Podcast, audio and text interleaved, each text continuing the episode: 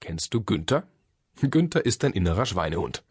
Er lebt in deinem Kopf und bewahrt dich vor allem Übel dieser Welt. Immer wenn du mal etwas lernen, dich anstrengen oder verändern sollst, ist Günther zur Stelle. Lass das sein, sagt er dann. Viel zu schwierig. Oder Das ist doch gefährlich, warnt er dich. Warum? Nun, früher, als du noch ein wenig jünger und Günther noch ein kleiner Ferkelwelpe war, hat er immer gut aufgepasst, wenn dir ältere Schweinehunde die Welt erklärt haben. Lernen ist anstrengend. Arbeit ist doof.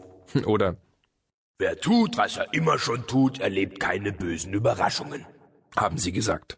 Und weil Günther ein schlauer Schweinehund ist, hat er sich alles gut gemerkt. Bis heute. Wie schade. Wieso schade? Wundert sich Günther zwar, aber mal ehrlich. Ist es nicht so, dass sich dein Schweinehund mit seinen Tipps oft ausbremst? Oder dass du Wichtiges einfach aufschiebst? Zum Beispiel beim Sport, Ist Mord. sagt Günther. Wäsche bügeln? Reicht auch morgen noch. Den dringenden Anruf beim Kunden? Den erwischst du kurz vor Feierabend sowieso nicht mehr. Kommen dir solche Bremsen im Kopf bekannt vor? Günthers Ratschläge scheinen manchmal in die falsche Richtung zu laufen.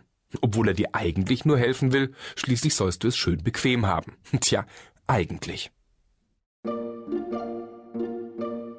Ich will dein Freund und Helfer sein äh, und geb dir leider oft falsche Tipps. Kapitel 2 Eine Frage der Perspektive. Mal andersherum betrachtet. Ist es nicht angenehmer, eine lästige Pflicht hinter sich zu haben als vor sich? Sind die meisten Aufgaben nicht viel einfacher als gedacht? Ist es nicht herrlich, am Ziel zu sein? Du hast ja recht. gesteht Günther kleinlaut. Weil Günther aber am liebsten immer das Gleiche tut, lebt er in seiner eigenen kleinen Welt. Und oft tut er dann nicht, was eigentlich getan werden müsste. Zum Beispiel manchmal etwas Neues ausprobieren, Auf keinen Fall, das könnte schief gehen. warnt Günther. Vor deinem geistigen Auge passieren dann lauter Katastrophen und du bleibst bei dem, was du kennst. Schade. Denn was, wenn vieles anders besser ginge? Was, wenn Neues Spaß machen würde? Und was, wenn du dann gar nicht mehr so leben oder arbeiten wollen würdest wie vorher? Trotzdem zu riskant. Oh Günther, du sollst ja nicht ständig dein ganzes Leben auf den Kopf stellen, sondern nur einen Teil mancher Gewohnheiten ablegen.